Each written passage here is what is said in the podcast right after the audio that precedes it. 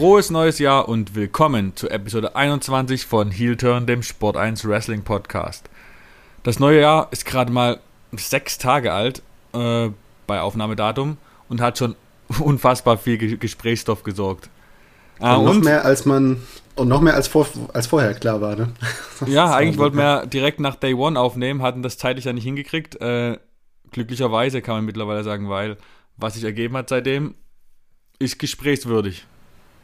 ja, kann man so sagen, ja. Ähm, und jetzt hast dich, jetzt habe ich, jetzt durfte ich mich, jetzt durfte ich dich gar nicht vorstellen. Aber wie immer an meiner Seite natürlich Martin. Frohes neues Jahr. Frohes neues Jahr, Markus. Und frohes neues Jahr äh, an alle da draußen. Genau. Du hast schon gesagt, wir hatten eigentlich gedacht, jetzt, wir reden heute ganz gemütlich über Day One, Wrestle Kingdom, New Year's Evil, New Year's Smash. Und dann kam natürlich in schöner WWE-Manier mal wieder traditionell fast Entlassung.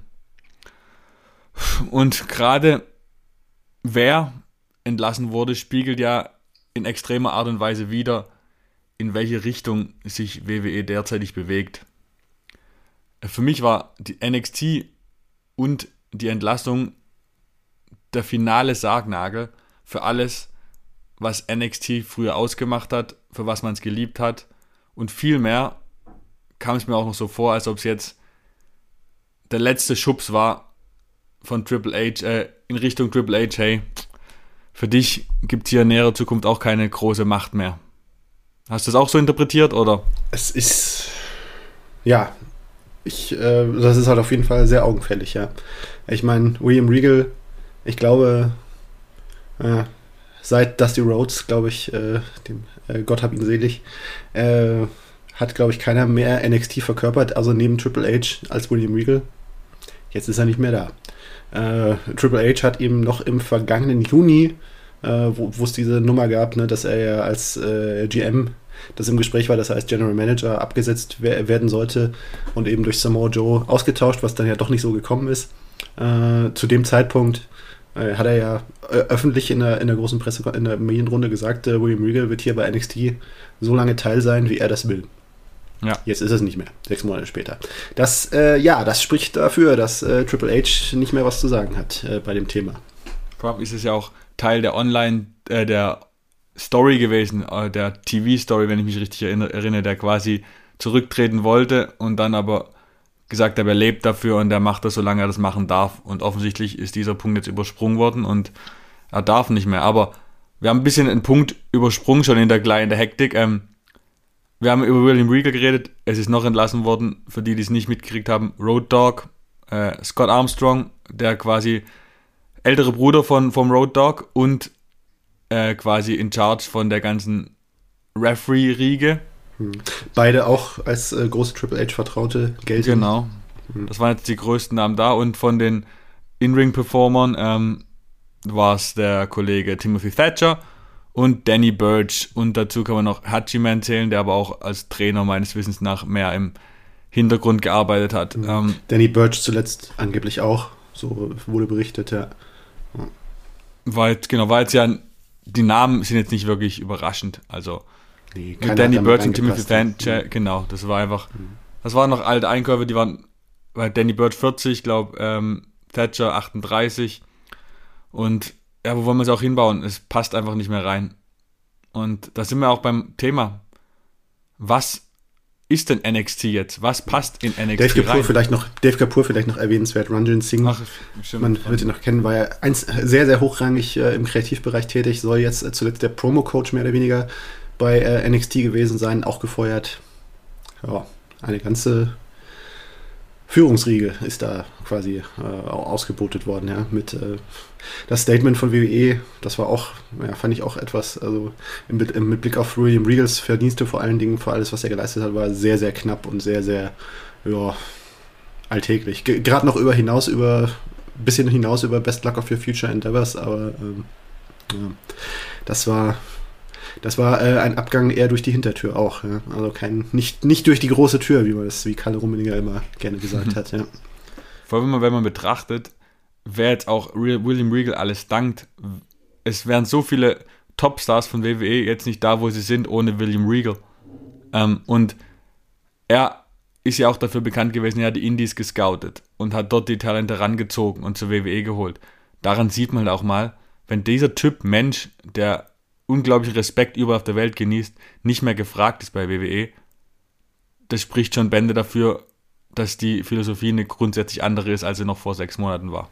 Ja, irgendwo folgerichtig natürlich dann auch, äh, weil wenn seine Spezialität ist, äh, die Wrestling-Szene zu scouten und es jetzt nicht mehr darum geht, die Wrestling-Szene zu scouten, sondern nach äh, Athleten von anderswo zu fahnden, die man zu Wrestlern umformen kann, einfach mit dem eigenen Ansatz, den man da vertritt, äh, dann ist es natürlich auch irgendwo folgerichtig, dass ein William Regal, der jetzt nicht vernetzt ist in der äh, College Football, College äh, äh, Ringer-Szene, dass man da auf andere Leute schaut. Aber ja, natürlich äh, irgendwo folgerichtig, aber hat natürlich jetzt auch diese Signalwirkung, die beträchtlich ist, ja.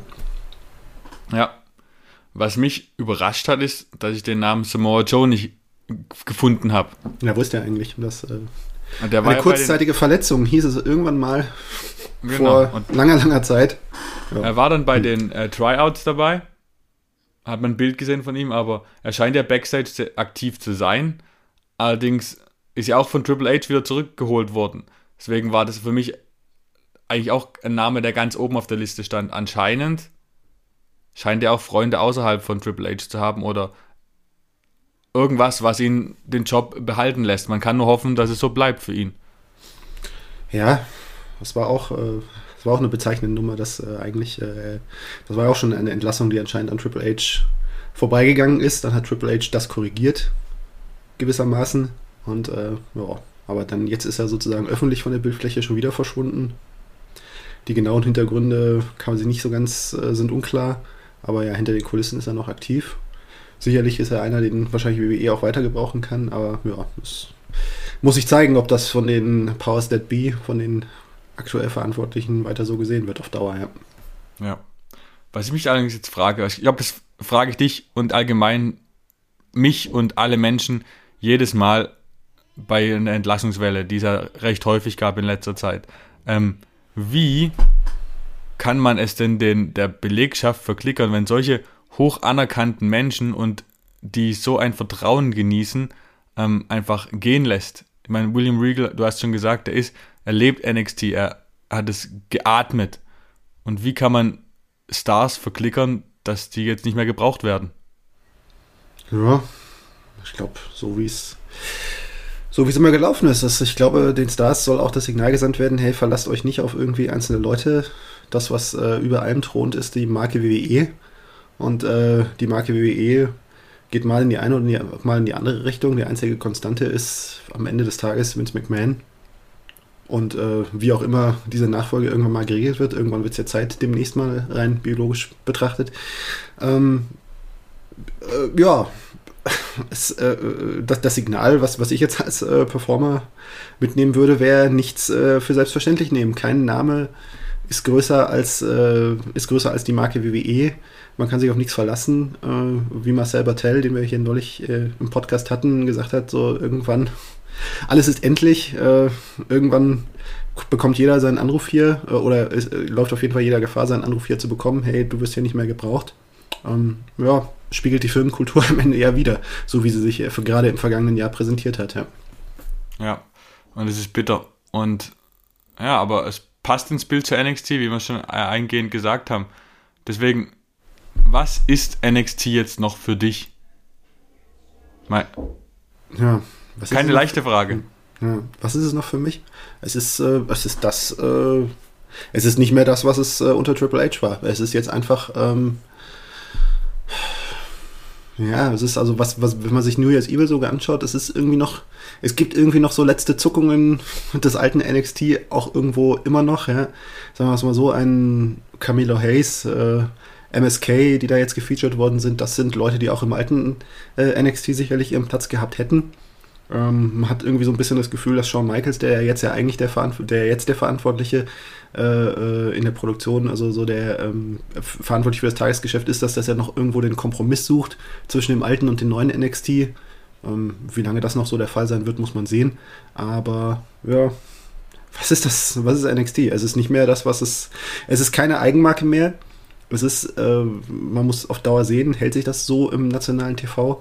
Ähm, ja, man hat ja in letzter Zeit auch schon gesehen, dass die strategische, dass man gesehen hat, äh, ja, eigentlich äh, um, um die Quote, um die nachlassenden Quoten ein bisschen aufzuhübschen, wurde ja eigentlich schon wieder auf Krücken gesetzt, äh, auf, äh, man holt jetzt AJ Styles noch dazu, man holt Riddle dazu aus dem Hauptkader. Ja, das ist nicht mehr so weit weg von dem, von der, von der Sendung, die NXT 1 ersetzt hat, äh, ECW on Sci-Fi. Ähm, es ist eher, wird er zum FC, FCW, bloß ohne Indie-Talente, sondern selbst rangezüchtete, wie sie es sagen. Daran und daran, ja. Es ist ja. ja, es ist ja im Grunde genommen nicht neu. NXT, das alte NXT war neu äh, im Vergleich zu der äh, vorherigen Firmenkultur, äh, wie man das Ganze angegangen ist. Äh, Indie, aus dem Indie-Bereich kommende Talente, das war bei WWE lange sind die schief angeschaut worden und gesagt worden, ja, hier, wir sind hier, wir sind hier diejenigen, die hier definieren, was gut ist und äh, euer Zeug, das müssen wir euch abgewöhnen. Das hatte sich äh, geöffnet unter eben Triple H. Jetzt schließt es sich wieder. Genau. Ah, und an der Speerspitze dieser ganzen Bewegung ist ja das Gesicht von Braun Breaker zu sehen. Der hat quasi mit seinem dominanten Sieg gegen Tommaso Ciampa auch und dem kontrovers diskutierten Entrance, wo er quasi dieses gelbe X, was groß vor ihm aufgebaut wurde, in die Hälfte zertreten hat und dadurch ja bildlich auch die alte Era jetzt auch offiziell beendet hat. Das schwarz-goldene X. Das. Genau, richtig. Ähm, und die Frage ist, ist Braun Breaker ähm, fähig, diesen Brand äh, jetzt im Fernsehen zu halten, beziehungsweise wer ist neben ihm noch da, um das zu tun? Für mich ist Braun Breaker ein potenzieller Superstar auf jeden Fall. Aber wer ist da noch daneben? Jetzt wird Grayson Waller groß dargestellt. Äh, bei allem Respekt, ich weiß noch nicht ganz warum. Der außerdem ist er auch nicht einer der jüngsten. Ich meine, er ist, vergleichen wir es einfach mal mit Isaiah Scott. Ähm, der ist drei Monate älter oder so, beide sind 31 Jahre, er ist, also er ist kein extrem junger, er ist kein extrem muskulöser, passt also nicht ganz in das neue Schema rein. Ähm, und in meinen Augen ist jetzt auch nicht unglaublich talentierter als in letzter Zeit entlassene WWE-Wrestler. Also ich sehe nicht ganz durch, was man auf der, einen Seite, auf der einen Seite probiert und gleichzeitig auf der anderen Seite nicht probiert, wenn du verstehst, was ich meine. Hm. Man hat quasi ja, ist, gut, die Frage ist ja auch, wie, wie lange sieht man Braun Breaker überhaupt als Teil dieses neuen NXT? Wie lange soll er da bleiben? Wie lange soll er Champion bleiben? Wann, äh, für wann hat man die Vision, dass er äh, gleich schon ins Main Roster zu Raw oder SmackDown aufsteigt, was ja eigentlich das Ziel des neuen NXT ist? Das muss ich alles, ja, da muss man auch nochmal erstmal die Erfahrungswerte von außen sammeln, was sich WWE, wie WWE sich das überhaupt vorstellt. Ja. Und wenn man den NXT-Titel auch sieht, wer, wer soll da noch als potenzieller Gegner von den neuen Gesichtern da sein? Mir fallen sofort LA Knight, Jumper und Pete Dunne an. Ansonsten wüsste ich jetzt nicht, wer auch nur ansatzweise irgendwie mit Nachdruck da challengen könnte. Der auch nur annähernd Standing hat. Ja, vermutlich. Also man, man, man hat das Gefühl, es, es wird wahrscheinlich darauf hinauslaufen, dass, das, dass dieser Titelwechsel so dass dieser Titel so ein bisschen hin und her geht zwischen mal irgendwie dem, was da als next, neues Next Big Thing, wie jetzt eben Braun Breaker definiert ist und jemand, der eher noch so für das Alte steht, der halt, äh, weil letztlich braucht das WWE auch. Du kannst jetzt nicht äh, als WWE bei NXT jetzt hier Braun Breaker gegen Von Wagner stellen. Das, was dabei herauskommt, das wird für beide keine Werbung sein. Einfach weil äh, neue Wrestler, Leute, die so ein geringes Erfahrungsniveau haben, die brauchen jemanden, der führt und trägt. Ähm, dazu hat man noch solange sie noch da sind, man weiß es ja nicht, ein, ebenso Leute wie Jumper, Roderick Strong, Pete Dunn, ja, du hast es gesagt. Ja, es ist, ich finde es auch ein bisschen schwer durchschaubar, wie lange sich das hält. Äh, ein, ich meine, unter dem alten, es, es gab ja schon, äh, grundsätzlich gab es äh, eine Idee, wie das alte NXT ja schon, nur halt nicht im nationalen TV in den USA. Äh, was eigentlich, äh, ja, keine Ahnung, irgendwo ich finde es teilweise keine gute Werbung für WWE. Irgendwie Leute, denen du ansiehst, dass sie echt einfach noch nicht reif sind äh, für, für, fürs WWE-TV, fürs nationale Fernsehen, die dorthin zu schauen, unter dem Markennamen WWE, hm, in einem, ja, eher, ja, in einer eher kleinen Halle, die optisch schon recht hübsch hergemacht ist, aber ja, sieht, sieht, sieht jetzt auch eher nach billiger aus. Hm. Ich, ich weiß noch nicht so ganz, ob das, ob, ob man da nicht irgendwo sich in was reingesteigert hat, wo sich äh, im Laufe der äh, kommenden ein, zwei Jahre herauskristallisieren wird, hm, war eigentlich doch eine Schnapsidee.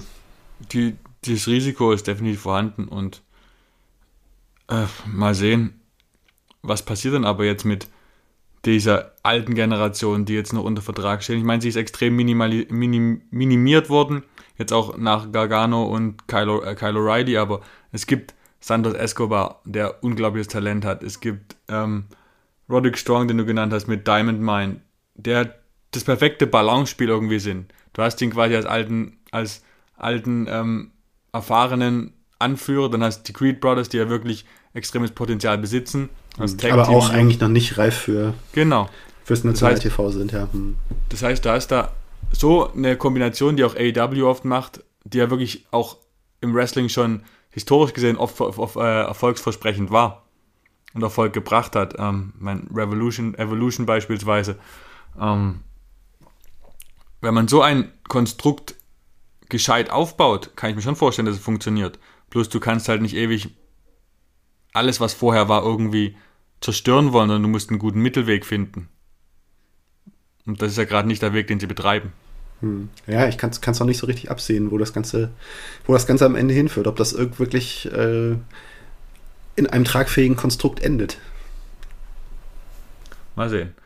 Meine letzte Hoffnung ist, dass ich habe es schon bei der Pre-Draft-Episode letztes Jahr im Herbst gesagt, als Hidro gedraftet wurde, dass eigentlich Legado del Fantasma ins Main-Roster gehört.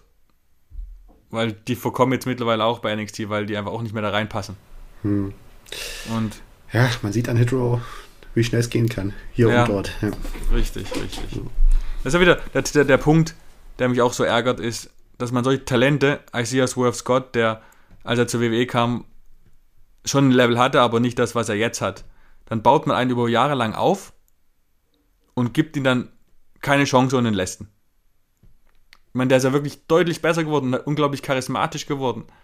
Und dann baut man einen Wrestle auf und gibt ihn dann frei an die Konkurrenz rüber. Ist ja auch ein bisschen dämliches ähm, Modell, aber mhm. Firmenmodell, aber. Genau. Oder ver vergleichbar im Grunde genommen auch äh, äh, äh gerade seit der letzten Hilton-Ausgabe von sich ausgegangen, Tony Storm ist jetzt nicht, äh, war jetzt länger im NXT-Bereich, aber ähm, ne, das ist jetzt eine, die, glaube ich, eher von sich aus die Zeichen gelesen hat, ja.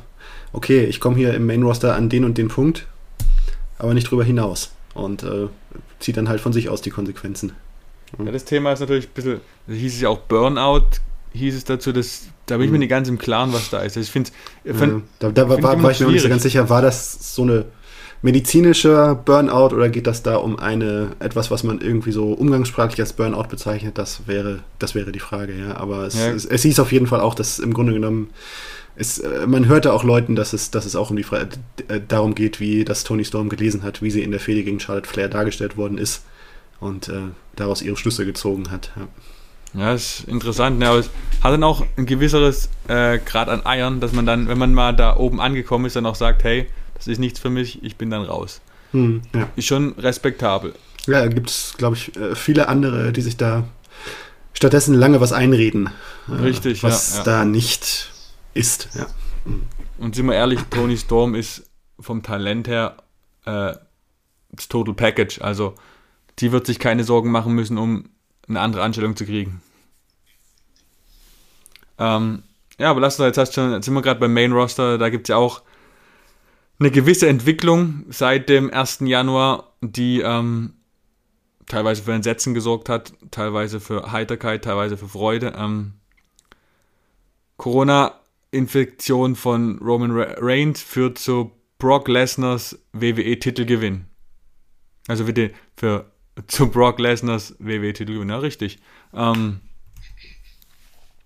Big E verliert, wird gepinnt, clean. Warst du schon sprachlos wie ich jetzt? Nö. Ne, Nö. war das? Nee. Habe ich erwartet. Also in dem Moment, wo äh, Brock Lesnar da reingeworfen wurde, war mir eigentlich fast klar, okay, jetzt, äh, es, es haben sich, es hat schon Andeutungen gegeben, äh, wo WWE Big E am Ende des Tages sieht und äh, das hat sich so bestätigt, ja. Aber was spricht denn dagegen, den Pin von einem Kevin Owens oder Seth Rollins einfahren zu äh, einstecken zu lassen, der ähm, die eh gefühlt dem nächsten Tag-Team werden. Da stört ja nicht, aber Big E hast du jetzt ja quasi komplett demoliert innerhalb von 20 Minuten. Ja, äh, ich glaube, das war auch. Ja, es, es, es, hat sich für mich bestätigt, äh, wo WWE Big E sieht. Das hat sich für mich schon angedeutet. Und ähm, ja, es, es, war mir fast klar. Also wenn, wenn irgendwie Big E, Bobby Lashley äh, sah für mich jetzt eigentlich als derjenige aus, der diese, der die Sache mit Big E irgendwann wieder beenden wird. Ähm, für mich hat sich immer mehr, also klar herauskristallisiert. Wir hatten schon bei den Survivor Series drüber gesprochen, eben in diesem Duell mit Roman Reigns. Äh, Big E ist 1B, andere sind 1A. Bobby Lashley ja 1A, Bobby, äh, äh, Brock Lesnar klar 1A. Big E wird da nicht gesehen. Das äh, hat man gesehen. Äh, das war jetzt so ein Experiment. Ich finde, äh, das Experiment ist nicht optimal, optimal ausgereizt worden von WWE. ich fand, wenn man irgendwie, man hätte es zumindest mal mehr testen können, ob Big E wächst dorthin, wo man eigentlich seine Stars hinwachsen sehen will. Gerade wenn man eigentlich auf der Suche nach neuen Stars ist. aber ähm, für mich ist klar, dass, also für mich hat sich schon klar angedeutet, dass WWE auf zu einem Ergebnis gekommen ist. Big E, ja, schön und gut. Ist halt so ein, einer, dem man mal zwischendurch den Titel geben kann, aber jetzt keiner, auf den man als Superstar baut. Der jetzt in der WrestleMania-Saison da groß genau. auftrumpfen wird. Ja. Das wäre jetzt mein nächster Punkt gewesen. Wäre Big E vielleicht Titelträger gewesen, wenn wir jetzt im Juli oder im September wären. Aber wir sind jetzt im Januar und da ist ja schon traditionell, dass WWE die großen Namen auf, am Titel, auf dem Titel sitzen haben will und dadurch halt auch nicht davor abschreckt, potenzielle zukünftige Stars äh, abzustoßen. Ist natürlich ähm, schwierig. Ich finde, ist halt ärgerlich, wenn man bedenkt, dass man, wie du schon damals gesagt hattest, dass der Money in the Bank Cash-In jetzt nicht das optimale Instrument dafür waren, den ähm, Titel Big E zu geben. Dennoch hat man dadurch einen großen Moment erschaffen. Und das macht WWE immer gut. Große Momente. Was fehlt bei WWE sind die darauf hin danach, danach stehenden Stories. Du hast große Momente, da ein riesengroßer Pop und dann folgt oft nichts. Und das sieht man immer wieder, außer bei Roman Reigns. Der einzige Konstante ist, der mit guten Stories durchweg versorgt wird. Und wie das jetzt weitergehen wird bei ihm, bleibt auch interessant zu sehen. Ich meine, er hat auch bei SmackDown ja kaum irgendeine Konkurrenz, die ihm gegenübersteht. Ja. Ja, also für mich hat man durch diese, ich glaube, so wie, so wie man die Andeutung auch bei Raw gelesen hat, dass äh, Roman Reigns das, glaube ich, gut übersteht und äh, wahrscheinlich schon bei SmackDown zurück ist. Vielleicht wisst ihr es besser, wenn äh, zu dem Zeitpunkt, wo ihr es hört, äh, wir haben jetzt am Donnerstag aufgenommen, ähm, aber für, für mich zeigt sich das schon, äh, also wie, wie, äh, wie sehr das Konstrukt WWE eigentlich auch von einzelnen Namen da abhängt. Ne? Also in, in dem Moment, wo, wo du gehört hast, okay, Roman Reigns muss jetzt wegen Corona pausieren. Mhm. Aber Drew McIntyre fällt noch aus, der glaube ich so, als jetzt der, das Zwischenspiel geplant war für Reigns vs. Lesnar bei WrestleMania. Wen hat man dann da schon noch bei SmackDown? Schon musst, du eigentlich, schon musst du eigentlich von Raw wen rüberholen, eigentlich, um, ja. das, um halbwegs glaubwürdig auf das Niveau äh, einen Herausforderer zu schaffen. Ja. Ist ja auch ein selbstgemachtes Problem, weil du hättest ja einfach mal Leute wie Cesaro nicht wieder im Sommer fallen lassen. Wenn du Cesaro zum Beispiel, Beispiel nur ansatzweise ordentlich hingestellt hättest, dann hätte man jetzt ja jemanden, den man reinschieben kann, aber ja, der Rico Ricochet vielleicht mal irgendwas mal versuchen mit dem, der ist ja halbwegs talentiert, habe ich, hab ich mir sagen lassen. Ja. Glaube ich nicht, glaube ich nicht. Er ist nicht so gut, wird überbewertet.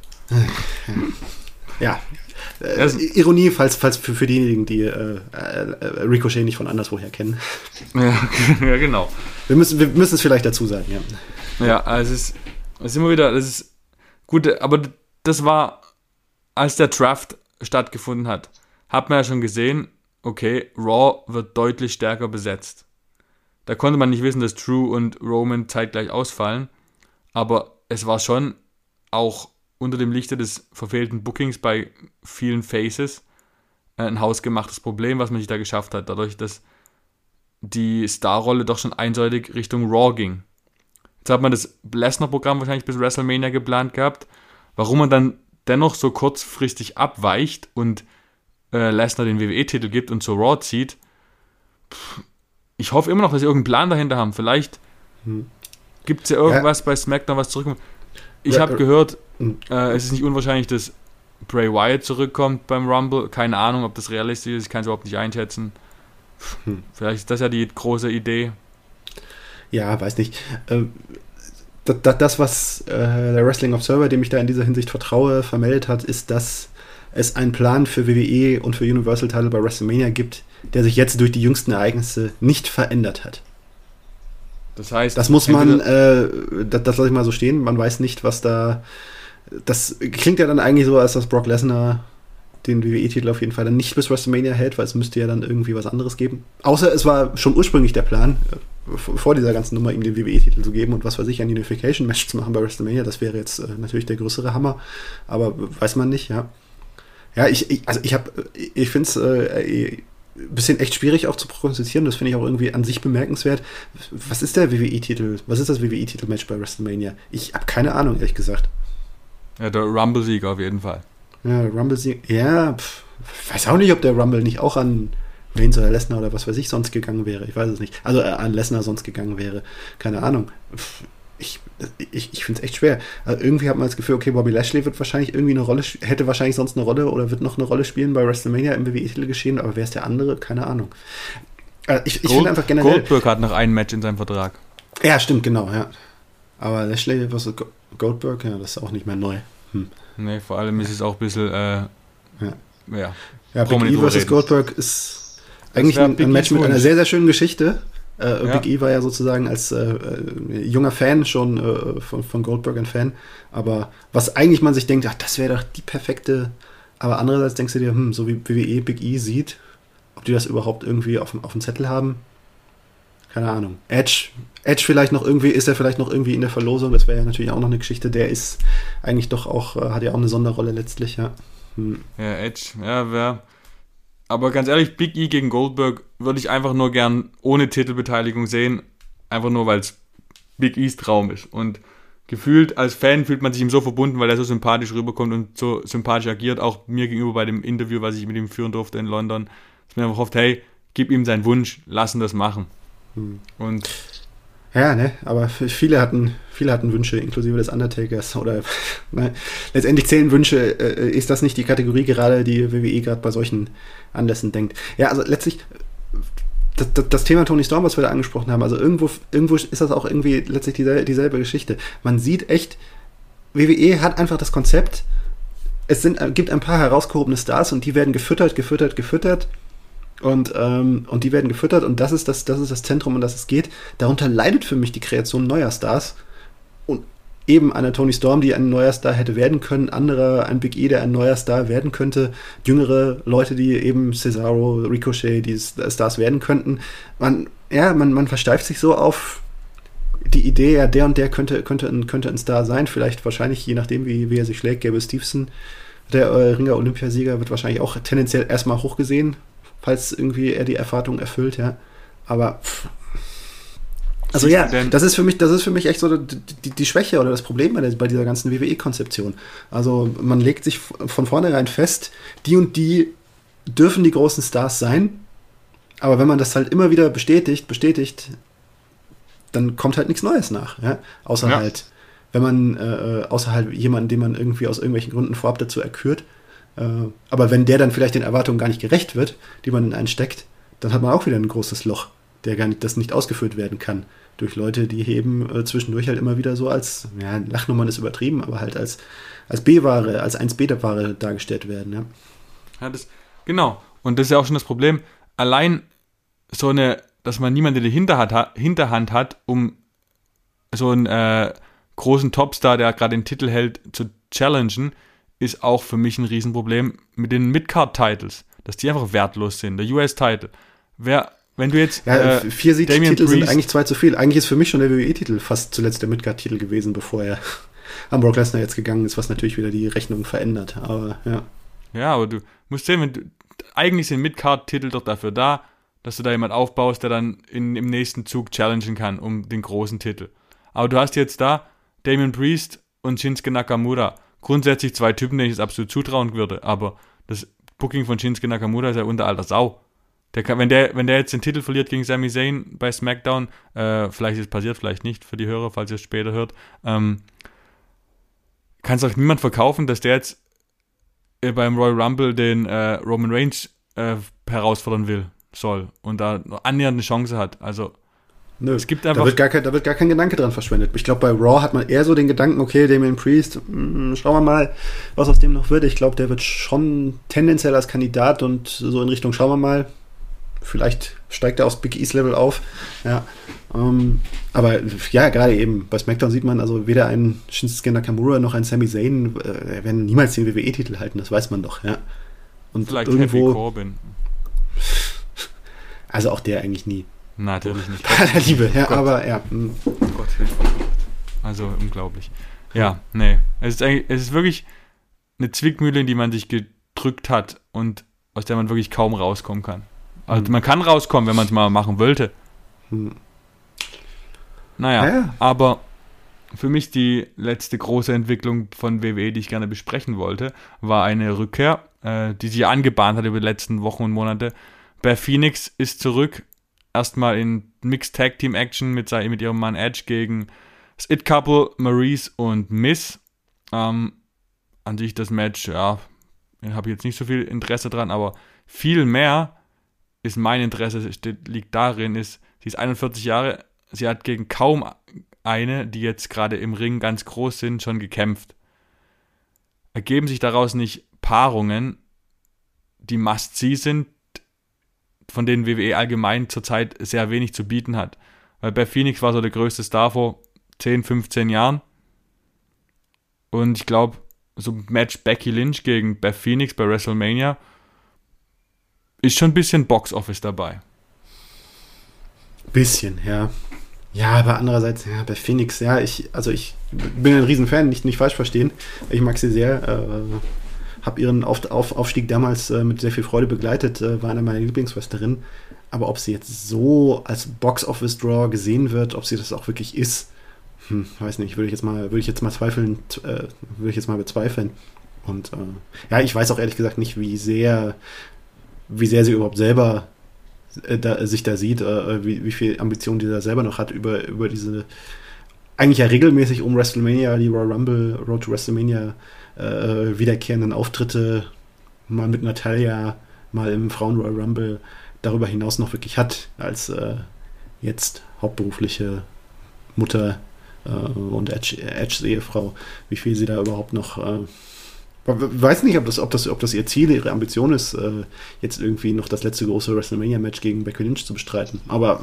Ich, ich rede hier eher. Hm. Ich meine, sie ist genauso alt wie CM Punk. CM Punk bietet äh, AEW unglaublich eine Reihe von Traummatches an und die jetzt auch gerade mit MJF zum Beispiel um, ausgeführt werden. Aber wenn Beth Phoenix zurückkommt, sagen wir mal im gleichen Umfang wie Edge, dadurch hast du doch Möglichkeiten, erstens wieder neues, neue aufgebaute Stars wie Bianca Belair noch viel größer zu machen oder halt den Fans Traummatches zu bieten, sei es gegen Charles, sei es gegen Becky, gegen Bailey, gegen Sascha. Und weil ich für mich kann mich an keinen größeren Star von vor 10, 15 Jahren in der Frauendivision erinnern als bei Phoenix. Ja, aber die Frauendivision war damals einfach auch noch, noch nicht so im Zentrum wie damals. also für mich, für mich sind eigentlich sozusagen die Epigonen, Antigonen, nein. Die, also die große Anreihe äh, der WWE-Frauen, der, sagen wir es mal, der etwas, etwas neueren Generation, das sind für mich Trish Stratus und Lita. Lita.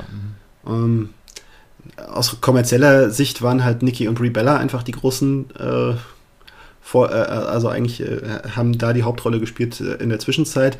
Bei Phoenix, ja, sie war erfolgreich, war eine gute, war eine gute Wrestlerin, aber der Durchschnittsfan von heute denkt der sich, ach, bei Phoenix, die würde ich mir gerne mal wieder in Action sehen. Ja, ist richtig. Ich, ist aber extrem zweifle, badass also, aus. Ja. Hm. Sah richtig, also sieht wirklich sehr cool aus, hat ein gutes Outfit. Hat mir, ja, ich glaube, cool. äh, jeden, der, jeden, der einschaltet, wird sie, glaube ich, mit dem, was sie auch heute noch verkörpert und in der Form, die sie heute noch ist, äh, überzeugen können. Ja? Aber ob das wirklich äh, ja, der Needle-Mover ist, wie der ah, ja, den gut. Roman Reigns da so schön eingeführt hat, ja, hm, weiß nicht. Hast denn, jetzt sind wir gerade bei den Frauen, wärst, muss ich einfach mal spontan fragen, hast du einen Tipp für einen Royal Rumble? Wer, den, wer gewinnt aus deiner Sicht den Vibe, den Frauen Rumble? Keine Ahnung, ne? Die, die, die WrestleMania-Matches, die sich für mich abzeichnen, sind Becky Lynch versus Bianca Belair und Charlotte Flair versus Sasha Banks. Ja, dann müsste eigentlich ja sozusagen einer der, die in der Herausforderungsrolle sind, das Ding holen. Hm. Ja. Excitement-Level nicht so hoch bei mir. Über diese schon bekannten Szenarien eigentlich, oder beziehungsweise nicht neu, nicht frisch wirkenden Szenarien, aber ja. Ich sag dir einfach, wer es gewinnt. Äh, keine Predictions, Spoiler. Bailey. Ja, stimmt. Das wäre eine Möglichkeit, ja. Bailey, das, oder? Das wird passen, ja. Hm. Jetzt wieder, oder ich mit meinem e ewig nicht aufhörenden Optimismus. Ich habe immer noch nicht aufgegeben, dass vielleicht doch Liv Morgan noch eine Chance kriegt. Ah, Weil im Endeffekt nee. war das Day One Finish, so wie es geplant war, erschien es ja schon so, hm. auf eine Fortsetzung hinzulaufen. Ja, schon, aber ich glaube, das wäre eigentlich. Nee, also nicht, nicht. Es wirkt für mich inzwischen echt alles so, dass es. Es ist der Versuch da und wenn irgendwie es ganz starke Signale geben würde, dass die. Also Liv Morgan hat eine Fanbase, aber andererseits, wenn du dir das Day One Match angeschaut hast, da war schon auch eher Desinteresse spürbar, gerade so am Anfang. Die Geschichte, das Match, so gut wie es erzählt war, das war dann gut erzählt, gut gemacht. Ähm, das hat die äh, Fans dann irgendwo gepackt, aber ich hatte nicht irgendwie das Gefühl, dass annähernd irgendwie diese Stimmung da ist, die Becky Lynch vor ein paar Jahren eben zu, dem, zu diesem großen Sieg da getragen hat. Ich habe das Gefühl, das ist immer noch eher so eine gewollte Geschichte. Von klar, Liv Morgan hat ihre Fans und äh, äh die wollen das, aber ich habe nicht das Gefühl, dass da eine Bewegung draus entsteht. Aber die da hat wirklich Bianca zu dem Zeitpunkt schon die Base gehabt? Bianca hat die äh, Fanbasis auch erst erarbeitet über die mhm. Monate hin. Schon, schon. Aber ich glaube, wenn WWE damit rechnen würde, hätten sie, hätte sie halt Liv Morgan jetzt nicht vorher schon ausgepackt. Ja, ist gut möglich. Ja. Mal, das, das ist, das, das, dann wirkt sie einfach auch, dann wirkt das auch einfach nicht mehr so frisch. Es müsste irgendwo mehr organisch kommen, ja. So bei, bei Bianca Belair, die kam ja mehr so aus der hohlen Hand, aus der Hüfte und es hat super funktioniert. Und äh, ja, bei Liv Morgan, weiß nicht, das ist irgendwo nichts Halbes und nichts Ganzes für, wäre das für mich, wenn sie das jetzt holt, äh, unter den Umständen, wie es bisher gelaufen ist. Okay, jetzt, jetzt aber jetzt Rumble-Gewinner Männer. Rumble-Gewinner Männer, ne? Äh, Bin ich auch komplett blank. Bin ich auch komplett blank. Ja, ehrlich gesagt, ne? Ist das. Bron Breaker. Ist, ach Gott, nee. aber, ja, keine Ahnung, ne? Ist das. Ist das nochmal Edge? Ist das die nachgeholte? Holt das nochmal nach? Oder, ich meine, wenn Bobby Lashley, Bobby Lashley hätte ich sonst auf dem Zettel gehabt, aber jetzt, wenn er beim Rumble gegen Brock Lesnar trifft, dann bin ich das, dann fällt das eigentlich auch aus, außer es kommt dieses klassische, ich verletze noch Ricochet oder was weiß ich. Und äh, äh, äh gehe auch noch ins, ins Rumble, ins Rumble-Rennen hinein. Hm. Wer, die Frage ist ja, wer könnte denn zurückkommen? John Cena oder The Rock? Ne, The Rock wird dieses Jahr nie reinkommen. Ja, es äh, ist echt schwierig. Aber das ist ja auch was, mal was Cooles, weil normalerweise hat man beim Rumble immer so zwei, drei Kandidaten, auf die es dann im Endeffekt hinausläuft. Aber dieses Jahr ist man wirklich komplett blank, weil es sich ja jetzt echt nicht in dieser Hinsicht nicht uninteressanter macht. Hm. Ja, ja kann, kann ja nicht schaden an sich, ja. Ja.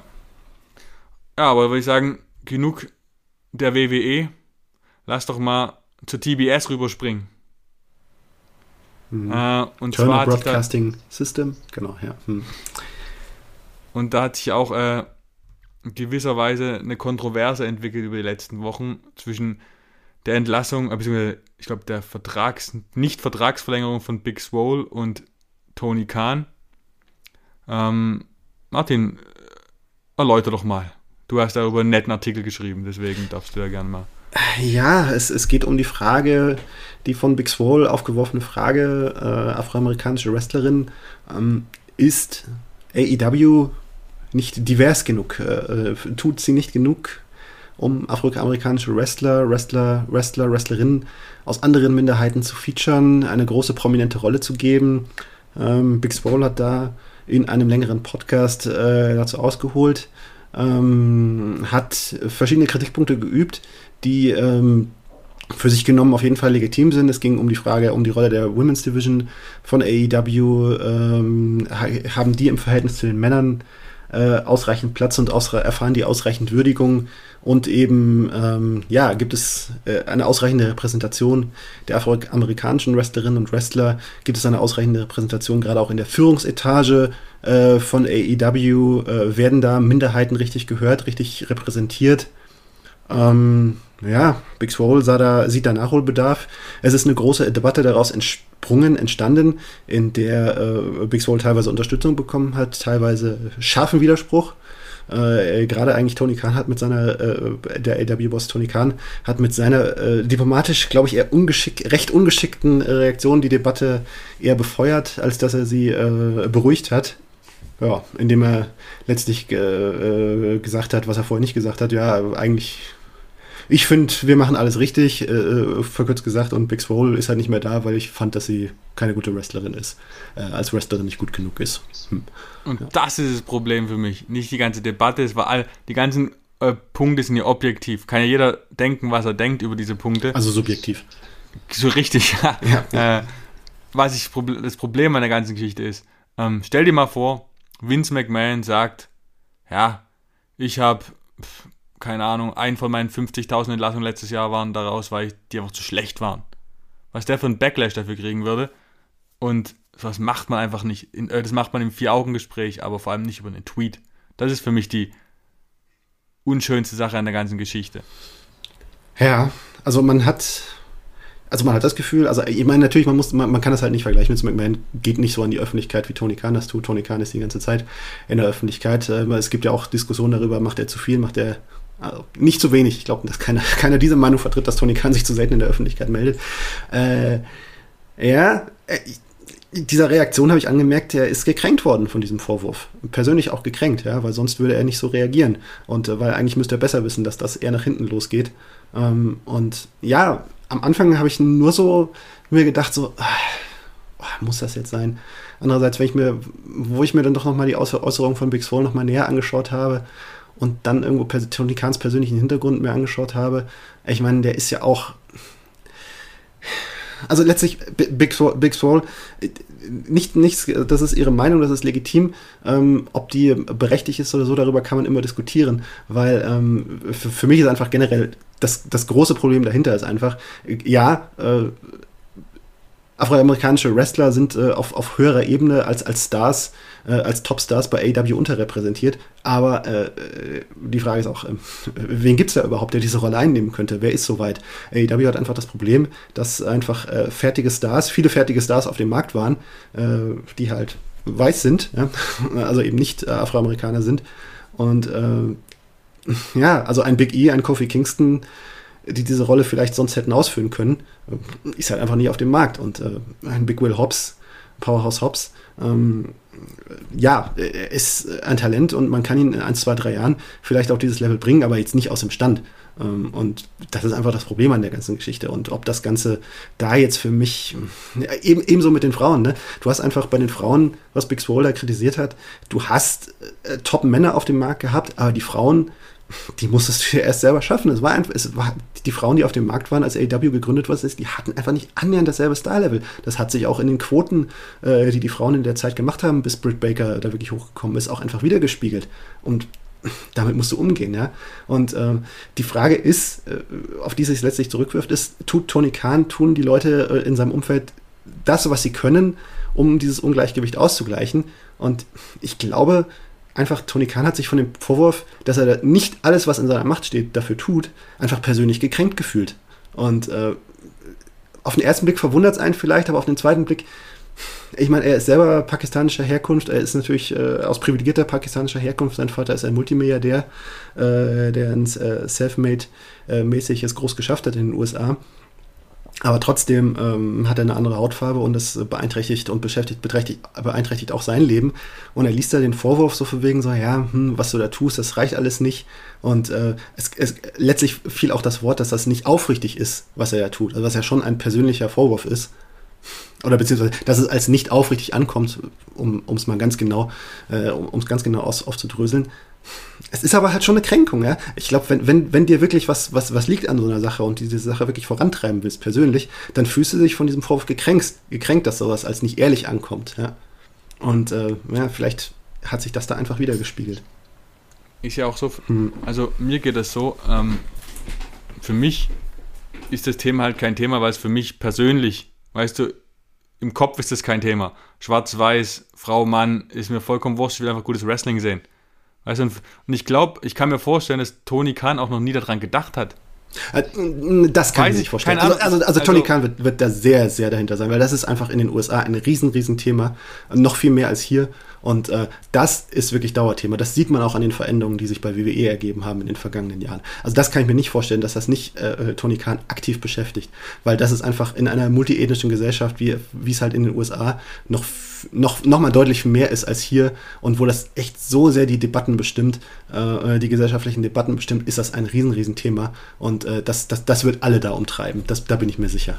Ja. Das ist auf jeden Fall eine Diskussion, die wir schon vorher hätten vor 40 Jahren führen können und Sollen, ja. Aber es, ist, hört ja nie bitter. auf, das Thema, ja. Nee, ist auch, wenn man, lustigerweise habe ich jetzt äh, vor ein paar Wochen die ganzen Prince von Bel Air Folgen wieder durchgeguckt und diese ganzen Themen, die sind heute noch genauso präsent wie vor, äh, vor über 20 Jahren. Ja, man sieht leider, Jahren. dass das echt bitter. einfach schwierig ist, ja. Bis man ist schon so sehr viel weiter. Wenn du dir anschaust, was, äh, ich weiß nicht, wenn ich, wenn ich so öfters daran zurückdenke, was so in den 90ern oder Anfang der 2000er als auch dafür also wie da das äh, Rassenthema auch bei WWE behandelt wurde, ist, das kannst du heute ja keinem mehr anbieten. Ne? Also Nation of Domination, solche Geschichten, also das ist ja Wahnsinn aus, aus, heutiger, Sicht, aus heutiger Sicht betrachtet, ja. Also äh, wie, wie, Stere wie da Stereotype bedient worden sind, das gibt es so in der Form ja schon gar nicht mehr bei WWE. Oder beziehungsweise jedes Mal, wenn, wenn irgendwie doch mal wieder auf der Gedanken kommt, gibt es sofort einen riesengroßen Backlash, meistens be äh, berechtigt.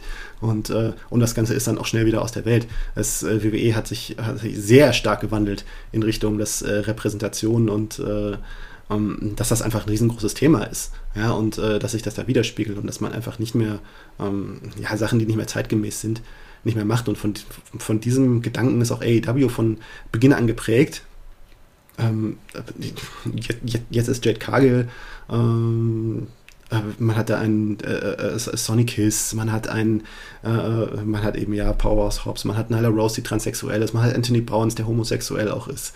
Ähm, es ist ja auch alles in so einer Gesellschaft, es ist auch einfach eine, eine, Frage, es ist eine kommerzielle Frage, ja. Je mehr Leute äh, aus mehr verschiedenen, unterschiedlichen Hintergründen das Gefühl sind, dass äh, Wrestling äh, das, was sie denken, das, was sie sind, das, was sie tut, widerspiegelt, dass sie da ihren fairen Anteil darin haben, umso mehr Fans äh, gewinnst, du, äh, gewinnst du als Wrestling, äh, als Wrestling, ja. WWE hat überdurchschnittlich viele afroamerikanische Fans, WWE hat überdurchschnittlich viele lateinamerikanische Fans.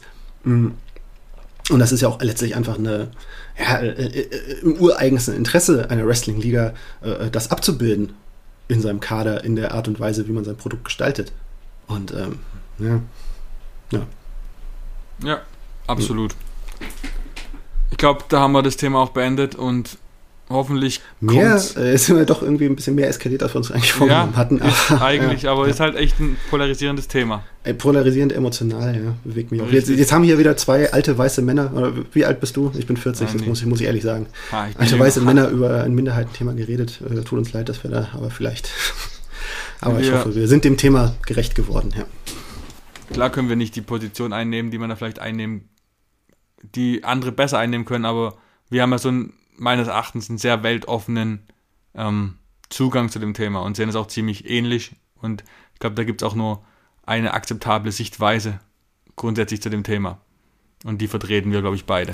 Ja, und es ist die Frage, tun alle Beteiligten genug dafür, um dem gerecht zu werden? Ich, ja. Ja, ich, ich glaube, letztlich hat ja niemand wirklich prinzipielle Kritik daran geübt, dass das irgendwo, ja, ne, dass, dass irgendwie jemand da in böser Absicht agiert, aber ja, das ist die Frage. Wie sehr bemüht man sich? Tut man alles, was man kann? Ich finde, meine persönliche, also mein persönlicher Eindruck ist, dass alles getan wird bei beiden Seiten, auf beiden Seiten, bei WWE und AEW, um sich da nicht angreifbar zu machen. Aber naja. Okay. Dann ähm, die Ausgabe von Dynamite, New Smash hat ja noch andere Highlights. Hangman Page schlägt Daniel Bryan zum Auftakt sehr blutig und im Main Event holt Jurassic Express das Tag Team Gold von den Lucha Bros.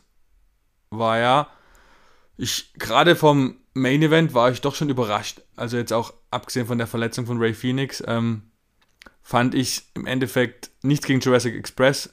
Schade, dass die Lucha Bros ihren Titel schon abgeben müssten, weil der Titelrun doch eher ähm, unter den Erwartungen hängt, finde ich. Also das Potenzial nicht ausgeschöpft wurde. Ja, ja, es ist. Ich glaube, es ist ein bisschen die Schwierigkeit, ne? weil ich glaube schon, dass es einfach in den Planungen von AEW eine große, große Rolle gespielt hat, dass äh, der erste Titelrun von Jungle Boy, der da einfach eine große Rolle spielt in den Planungen für die Zukunft, jetzt doch mal fällig war. Und es bietet sich jetzt einfach eben, bot sich jetzt einfach Tag Team-mäßig an. Ja. Während, äh, ja, die Lucha Bros, äh, man hat ihnen diese. Es war ja eigentlich gar nicht, gar nicht zwangsläufig, dass sie diesen, diesen großen, großen, dass sie diesen Titelrun bekommen. Ähm, also sie kam damals auch eher so ein bisschen aus der Hüfte, Hüfte, dass da noch eben mal auf diese alte Fehde mit den Young Bucks, auf dieses Match aus den Anfängen da nochmal zurückgegriffen wurde, auf die, äh, auf die Todesleiter, auf dieses irre Match, das da noch gesteigert wurde durch quasi den Todeskäfig, durch dieses nochmal auf andere Weise irre Match mit den Young Bucks. Ja, es ist, ja, als Tag Team Champions, ja, sie, sind, sie sind super, aber wahrscheinlich fehlt ihnen doch vielleicht auch aus der, aus der Sicht von, von AEW noch irgendwie dieses Element, ja, dieses Entertainment-Element, das vielleicht nochmal einen Unterschied machen würde in der Richtung, dass sie noch mehr am Mikrofon mehr glänzen können, da irgendwie mehr die Show gestalten könnten. Ja, da gibt's, bringen vielleicht andere Tag-Teams aus deren Sicht mehr mit. Aber ja, ich glaube, es ist vor allen Dingen eine Entscheidung jetzt für den Jurassic Express gewesen, als es jetzt eine Entscheidung gegen die Lucha Bros war. Aber ja, das war jetzt mehr so nur so ein Zwischenspiel, ja. Ja, Biswell hat halt aus meiner Perspektive in diesen über zwei Jahren jetzt AEW immer durch hervorragende Titelregentschaften geglänzt. Jetzt hat man den sehr kurzen die Titelregentschaft von Sammy Guevara gehabt und jetzt noch die Lucha Bros dazu, was halt für mich erstmalig ein bisschen einen Schatten auf die Qualität der Titelruns, nenne ich es mal, ähm, wirft. Hm. Ja, bei Sammy Guevara würde ich jetzt noch würde ich jetzt noch abwarten. Es gibt ein Rematch. Ja, und generell, ja, der TNT-Titel, das, das ist für mich einfach. Also, ich finde gerade, dass der TNT-Titel, dass man da eigentlich auch mehr so seine Optionen mehr ausschöpfen könnte und sollte, als jetzt beim World-Title, der einfach nicht so schnell hin und her wechseln sollte. Während bei dem TV-Titel, TNT-Titel, schon eher die, zu der Option mal greifen sollte, einfach mal einen kurzen Titelrun einzustreuen. Äh, ob das jetzt die Idee war bei Sammy Guevara oder ob es jetzt doch vielleicht in Richtung geht, dass, das, dass da ein Plan dahinter steht mit dieser sich noch fortsetzenden Fehde-Match äh, mit dem zweiten, mit der Neuauflage gegen Cody Rhodes, ob das doch jetzt doch nochmal in eine andere Richtung geht bei Battle of the Bells, das wird man dann sehen am Wochenende. Mm, aber prinzipiell bin ich der Meinung, dass man jetzt auf jeden Fall die TNT, so diese TNT-TBS-Titles nicht mit demselben äh, Maßstab messen sollte wie die World Titles, inklusive auch der World Tag Team Titles. Ja. Aber, ja, aber ja, man, Lucha. Wenn man Sammy Guevara mhm. so aufbauen will, wie man es immer hört, dass es getan werden soll, dann aus meiner Sicht bringt so ein kurzer Titelrun, der wirklich auch keine großartigen äh, Verteidigungen dabei hatte, die irgendwie hervorstechen. Ähm, weiß nicht, ob der sogar mehr schadet, als dass er gut tut. Jetzt im Moment sehe ich keinen Vorteil, den Sammy dadurch gewonnen hat.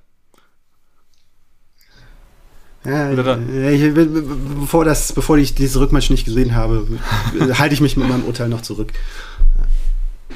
Naja, auf Weil jeden vielleicht, Fall. Vielleicht ist, vielleicht ist das Bild noch nicht fertig gemalt da, ja. Und aber jetzt, bevor jetzt laufen wir schon wieder auf langsam eine Stunde hinzu, deswegen, jetzt habe ich endlich einmal im Jahr die Chance, auch New Japan ins Hauptprogramm reinzukriegen die Chance äh, werde ich nutzen. Wir haben zwei Nächte Wrestle Kingdom hinter uns gehabt diese Woche.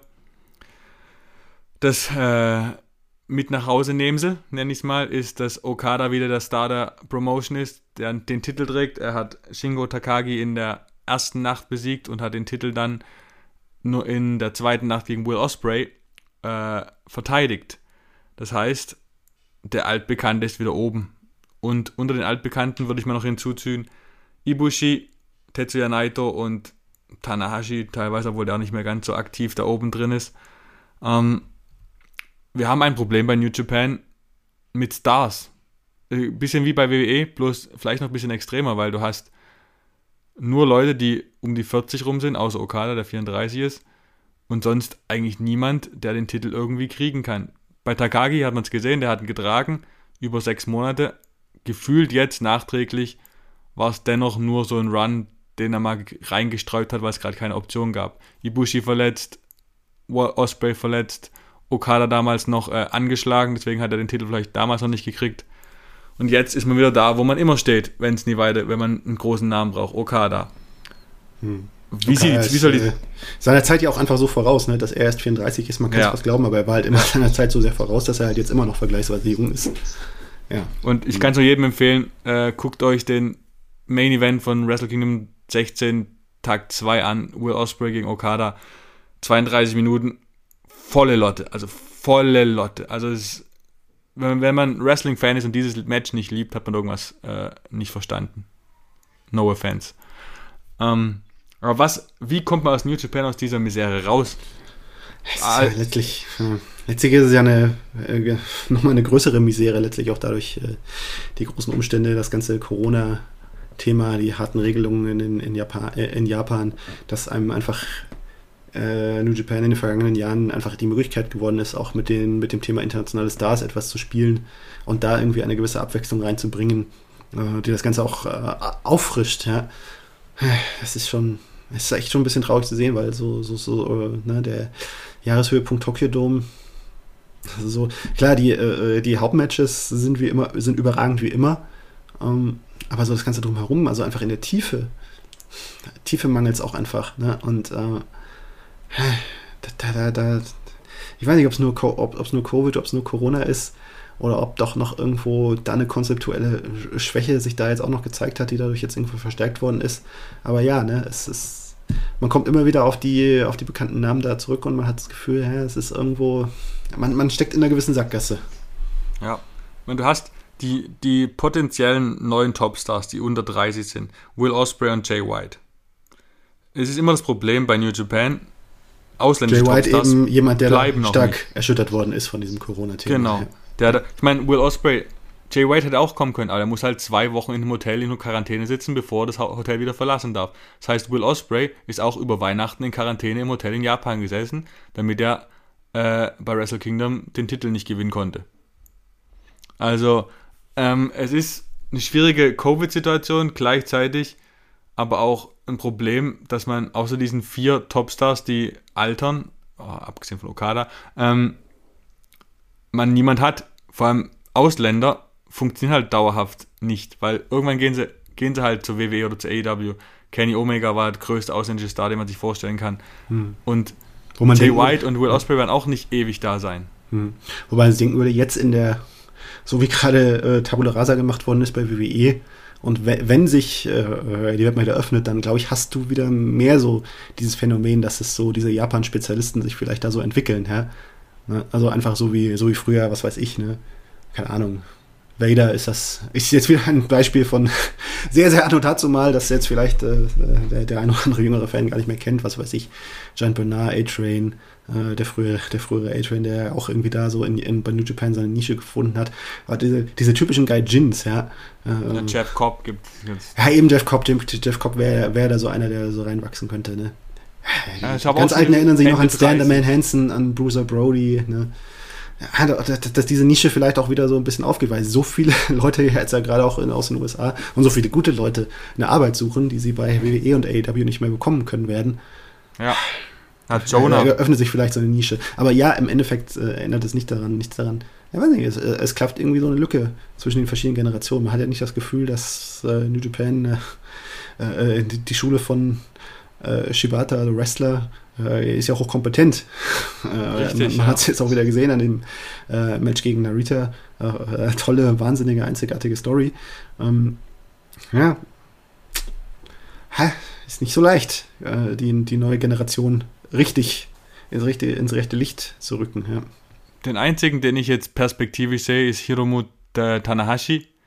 Äh, Takahashi, Entschuldigung.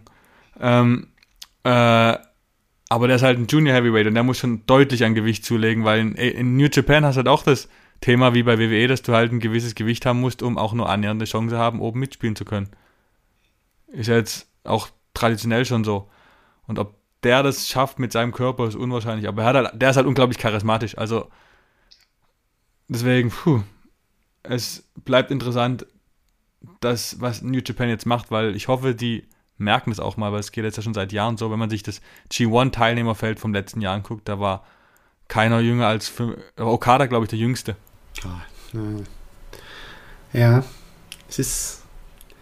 Ja, ich, ich, ich verstehe als, ich, ich bin ja nicht so tief drin wie du beim Thema New Japan, aber ich verstehe auch nicht alles, was da gemacht wird. Also so, so toll das Wrestling ist, manche strategische Entscheidungen dahinter auch dieses ganze New Japan Strong Projekt verstehe ich auch ehrlich gesagt nicht, nicht äh, habe ich auch noch nicht so ganz komplett durchdrungen.